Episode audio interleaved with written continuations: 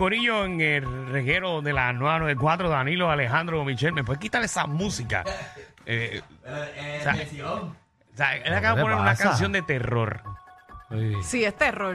Bueno, Más terror que es lo que nada. está pasando en el municipio de Guaynabo. Bueno, y para donde se sí. metía las pacas eh, el Ese exalcalde. es el todos audio, involucrados. el audio del carro de Ángel Pérez ahora mismo. señores. Ahí mismo es. El Eso cada vez que él alcalde va de Guaynabo. eso es lo que le hace el joyete. Sabemos que hoy, este, creo que hoy es que se delibera eh, sobre el caso del exalcalde de Guaynabo y todas las implicaciones y todos los cargos vamos a que tiene en su año contra. como 10, 9, 8 y tiramos fuego artificial. No vamos a hacer nada de eso, eh, pero sí tenemos a una experta eh, en leyes. Gracias a Dios tenemos a alguien que nos va a orientar en el día de hoy. Qué bueno, qué bueno que viene alguien experto aquí y no somos nosotros especulando. Claro, Sin mucho saber. mejor. Porque mira que a nosotros nos gusta especular sin Oh, saber. Sí, nosotros tenemos un expertise en eso. Seguro. Y si tú lo dices seguro, la gente te cree. Y, y más en estos micrófonos y estas ondas y una Seguro. emisora tan importante como la 994. Chacho, tú sabes todas las barbaridades que yo he dicho aquí. Yo estoy consciente y el pueblo también. Tenemos aquí a la doctora eh, Benili González. Bienvenida al reguero de la 994. Saludos. Buenas tardes, gracias muchachos por la oportunidad. No, gracias a usted por por lo menos instruirnos y saber Sí. eh, realmente qué es lo que está sucediendo. Entrar aquí e instruir a tres brutos. No, no diga eso. Ah, está bien, por si acaso. Disculpe, ellos Yo son no- así, ellos son así. Les pido ¿Cómo mucho- que ellos? Yo no, te yo incluí. no, porque yo casi ni he hablado. Y yo te incluyo a ti en los brutos también. No, yo estoy consciente. Que lo sepas. Ah, ok, por si El acaso. conocimiento, no- el conocimiento nos da poder y no ocupa espacio. Ay, Ay. espérate, espérate, te voy a apuntar esto, espérate, voy a ponerlo en mi próximo post de Instagram. Caramba. el, el, po- ¿El qué? El, El, poder nos da conocimiento y no ocupa espacio. Ahí Ok. está, señores y señores. Eso está bueno para, para la carátula de un libro. ¿viste? no. Doctora, Y no ocupa bienvenida. espacio. Eh, sabemos que obviamente, eh, si no me equivoco, entre hoy, si no se da hoy, mañana, eh, se da obviamente el veredicto sobre el caso del exalcalde de Guaynabo, Ángel Pérez. ¿Usted nos puede dar un resumen eh, de lo que está sucediendo y qué cosas podría suceder en este caso? Bueno, pues miren, en el caso de Ángel Pérez, Ángel Pérez está acusado por delitos de extorsión y soborno. Esto es una modalidad del kickback, que es pedir dinero a los contratistas, ¿verdad? Para este. Que esto, que esto poder- viene de antaño. O sea, esto, eh, ellos siguen cayendo en este kickback, como usted menciona. No cayendo, sino es la norma, eh, ¿verdad? Que se debe hacer. No, no, no es la norma De que se debe hacer. agradecimiento. No, de ningún De que agradecimiento. dieron ese contrato. Que, que es algo que yo no sé por qué los políticos, año tras año, viendo los resultados de otros compañeros, eh, siguen realizando este, esta modalidad. Y le voy a decir una cosa, la realidad nuestra es que todos estos alcaldes, el alcalde de Guaynabo, el de Aguabuenas, el de Humacao, el Cano Delgado de Cataño, todos estaban en su primer cuatrenio. Ah, Ok. so que esto es a- entrando. a- acabadito de llegar. Seguro, porque cuando ellos ven el sueldo que se están ganando, Y ellos haciendo quieren las ganar de más. ellos. Cuando tú eres el rey del municipio. Pues, Correcto. Lo que pasa es que los políticos se deben a sus constituyentes y nosotros le damos un poder a los políticos para que nos representen, pero no le damos un poder para que roben. Exactamente. Mira, y esta, yo he escuchado unas versiones que pueden tirar estos kickbacks, eh, ¿verdad? Porque uno le dice kickbacks porque sabe que te dieron el contrato y te están dando eh, una mensualidad, pero ellos pueden decir que esto es como una donación que se dan es lo, a la es- campaña. es lo que está utilizando en su defensa, si no me equivoco, la, la parte de Ángel Pérez. Correcto, eso es un gancho que Ángel Pérez ha traído ¿verdad? a la palestra pública diciendo que era una deuda de su campaña, que Oscar Santamaría, que es el testigo estrella de la Fiscalía Federal, está diciendo que no, que eso fue producto de, de ¿cómo es que se llama?, del dinero que él le, le- le otorgó para que él le otorgara unos contratos con el municipio. Mm, Ok, entendido. O sea, si Santa, eh, si Santa María no hubiese dicho nada, pues se podía decir que es eh, una donación. Pero usted sabe el problema que él tiene, ¿verdad? ¿Cuál? Y que tiene el caso para, para la defensa. Es que obviamente en el caso, él dice que eso fue una donación a su campaña política, pero él no tenía ninguna deuda cuando él le entregó ese dinero. Ok, y tampoco lo estaba depositando, ¿verdad? Porque si te dan una, un dinero para una campaña política, tiene que entrar a, a una cuenta de banco donde de la campaña, ¿no? De, del comité. de la campaña, de la campaña y el el este el comisionado electoral de- eh, determinó y estableció el contralor que ese dinero no aparece ahí como que figurara que fuera parte de pagar el, el dinero que restaba de su campaña política que realmente el argumento de la defensa pues es rebatible porque entonces obviamente no puedes probar que fue de eso ¿entiendes? Eh, Pero él puede decir que él no le gusta ir al banco toda la semana, mensual, y que él le gusta tener todos los este, le gusta tenerlo todo junto Sí, para entonces sí. depositarle No, y que cantazo. mucha gente en el municipio pensaba que le estaba reteniendo líquido en las piernas porque estaba más ancha. Lo que pasa es que eso se podría decir, muchachos, si hay una cosa que se llama la evidencia, que se convierte en prueba, se llama prueba cuando el tribunal la admite. Así que obviamente él no pudo presentar prueba que rebatiera que eso era de ese producto, de ese dinero. ¿ves? A él la fiscalía le da la oportunidad de decirle, mira, vamos a llegar a un acuerdo y tú haces alegación de culpabilidad por los delitos imputados. Eso es una alegación preacordada. No vamos a juicio, ¿verdad? Para que lo podamos entender. Y entonces, luego, ¿qué es lo que ocurre? Pues él lo sentencian y se acabó el caso. A él le dieron dos oportunidades para hacer alegación de culpabilidad y él prefirió ir a juicio porque él alegaba que eso era, o sea, él se amparó en que eso era producto de esos donativos de campaña. ¿Cuál es la Pero diferencia? ¿Y cuál es la diferencia, doctora? Eh, estamos con la doctora Beni- Benilis eh, González sobre lo del caso Ángel Pérez. ¿Cuál era la diferencia en que él aceptara su culpabilidad desde un principio a que fuera a juicio?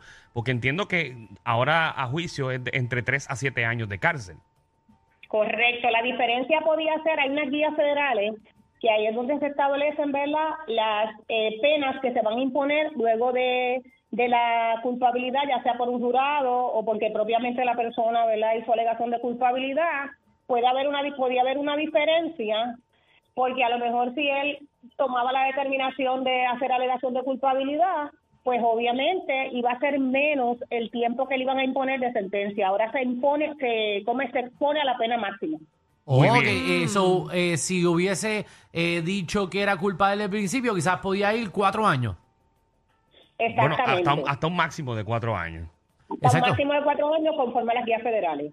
Bien, ¿y por qué en este caso en particular eh, Ángel Pérez no decide eh, testificar en el caso? Pues porque él dice que no, que el dinero era de la No, campaña. Claro, pero, pero, pero todo el mundo pensaba que él... Testificar. Sí, él en un momento... sentarse a testificar. Sí, en un momento dado pensaban que, que él iba a testificar. Lo que pasa es que los abogados, yo entiendo, acuérdense que el derecho es rogado y él es su cliente. Yo me imagino que todas estas determinaciones, porque conociendo a Osvaldo Carlos, que es una, una persona tan tan este tan respetuoso de la ley, un abogado con mucha con mucha experiencia litigando, entiendo yo que él le dijo eh, qué es lo que tú quieres hacer, porque si ustedes miran, el abogado te puede que guiar, pero tú tomas la determinación al final del día. Yo entiendo que ahí lo que pasó fue que Ángel Pérez le dijo, pero yo me quiero sentar porque yo quiero rebatir eso, pero después se llama estrategia de defensa y dijeron que no. O sea, porque recuérdense que el acusado tiene este un derecho a la no autoincriminación, que significa que no tiene que sentarse a declarar en un juicio, ¿eh? Muy Y bien. que el Me- Estado tiene que probar el caso más allá de dudas razonables. Y esto se está tardando. Mi impresión es que lo van a encontrar culpable en todos los cargos.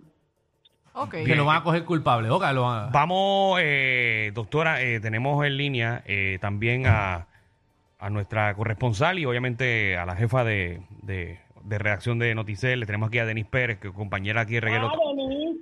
Denise De- es mi amiga. Ah, pues mira, está en línea aquí. Estamos con la doctora eh, Benili González también y ¿Cómo Denise se está? encue- Ay, doctora, no, no, no, no, la doctora es mi amiga y casi fue mi familia, eso es un cuento bien largo. Ajá. Ay, Ay, María. Ah, qué chévere. Ay, qué bueno. Incluye, que no incluye, que no incluye a Javi Lamour. Ah, Ok, cosa que no estamos enterando qué aire, bueno. qué pero chévere. si, si El mundo es tan podemos, pequeño, ¿verdad? Si podemos ignorar el caso y hablar del bochinche este, estaría bueno. Me gusta más. sabes que yo estoy para las exclusivas cuando Sí. quieran. Bueno, de Ángel podemos hablar a las 8 de la noche. Eh, si queremos vamos a hablar de, de cómo iba a ser familia. Mira, eh, Denis, qué bueno. No, yo, Qué bueno que estás con nosotros, Denis, que te encuentras ahora mismo, ¿Cómo no? eh, que tienes información sobre que ahora mismo están, se retiraron para deliberar en el caso. Sí, en este, mira, esta esta mañana ha sido una mañana bastante eh, emocional en la sala del tribunal.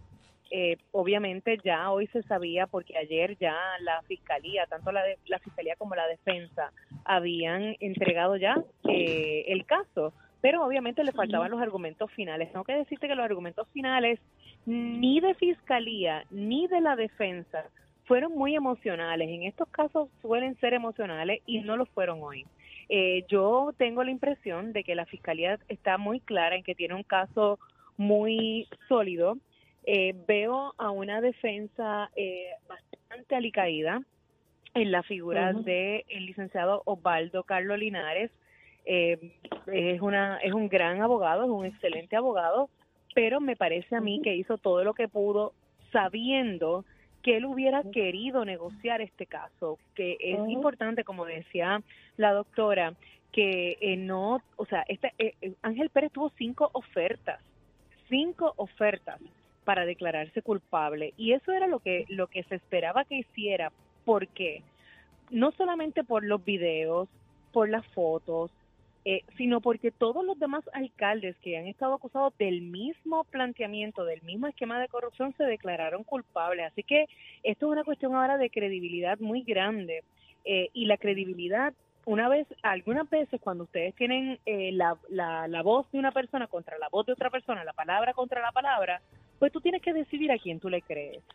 Pero en este caso hay videos y hay fotos. Hay videos del alcalde metiéndose el dinero en las medias y caminando hacia la alcaldía. Eh, entonces es como bien difícil en este caso. Yo creo que antes de que comenzara el juicio, ya Ángel Pérez había perdido este caso. Yo, eh, el jurado se acaba de retirar a deliberar luego de las instrucciones de la jueza y de unas instrucciones muy precisas sobre lo que deben tener en cuenta. Este caso ha sido muy corto y muy breve y la expectativa es que por corto y breve es porque es bien contundente. Así Wow. que es un, eh, lamentablemente es un caso en que los expertos dicen que, eh, que, que Ángel Pérez pues saldrá culpable, pero es importante saber también y es importante que nuestra gente sepa que eh, un, sol, un solo miembro del jurado que piense que no es culpable, pues no es que termina el juicio, es que se inicia otro, porque ahora la, la jurisprudencia federal es que es unánime culpable o unánime inocente. Muy bien. La Eh, familia de la familia de Ángel no se ve feliz, Ángel no se ve feliz, están atribulados totalmente eh, y hay ¿verdad? una percepción de que de que ya la, la escritura está escrita en la pared. Muy bien. Ok. Eh, en, aparte de Ángel Pérez, eh, creo que se ha mencionado, y tú me corriges, Denise y doctora, Sí. de que hay otras personas también que se van a, que se les van a presentar cargos en un futuro sobre este tipo también de modalidades. ¿Eso es cierto? Mira, no es la modalidad del kickback, no es la modalidad del kickback y del soborno, pero la información que yo tengo es que ah, de este de estos testimonios que se han vertido en estos días va a haber nuevas acusaciones, pero es por eh, delitos electorales. Recordemos que en este caso eh, Oscar Santamaría dijo que había donado más de 50 mil dólares a la campaña de Miguel Romero y una investigación, y tengo que decirlo, una investigación de Noticel demostró que no había más de 5 mil dólares reportados en la oficina de Contralor Electoral. Así que aquí hay dinero que se recibió y que no se, eh, no se reportó. Y eso es una ilegalidad. Esto en el caso de Ángel Pérez también es importante porque aunque en el caso de Ángel Pérez él está acusado a nivel federal por el kickback, también hubo delitos electorales y se espera que el Departamento de Justicia estatal le radicó cargos por violación a eso, a eso, a la, a la, a la ley electoral, que aunque no tiene muchas garras, va a ser imposible que no hagan nada porque la presión pública está ahí y es bien fuerte. Muy bien. Eh, ¿Alguien me puede contestar? A mí yo creo que se me olvidó y si lo hablamos, ¿cuánto dinero se robó o le dieron en kickback a Ángel? Bueno, supuestamente a Ángel le sobre, no, yo no puedo decir que se le fue al bolsillo, pero la información es que hay 70 mil dólares que son una deuda que él tenía de campaña y que Oscar Santamaría alega que él pagó en su totalidad.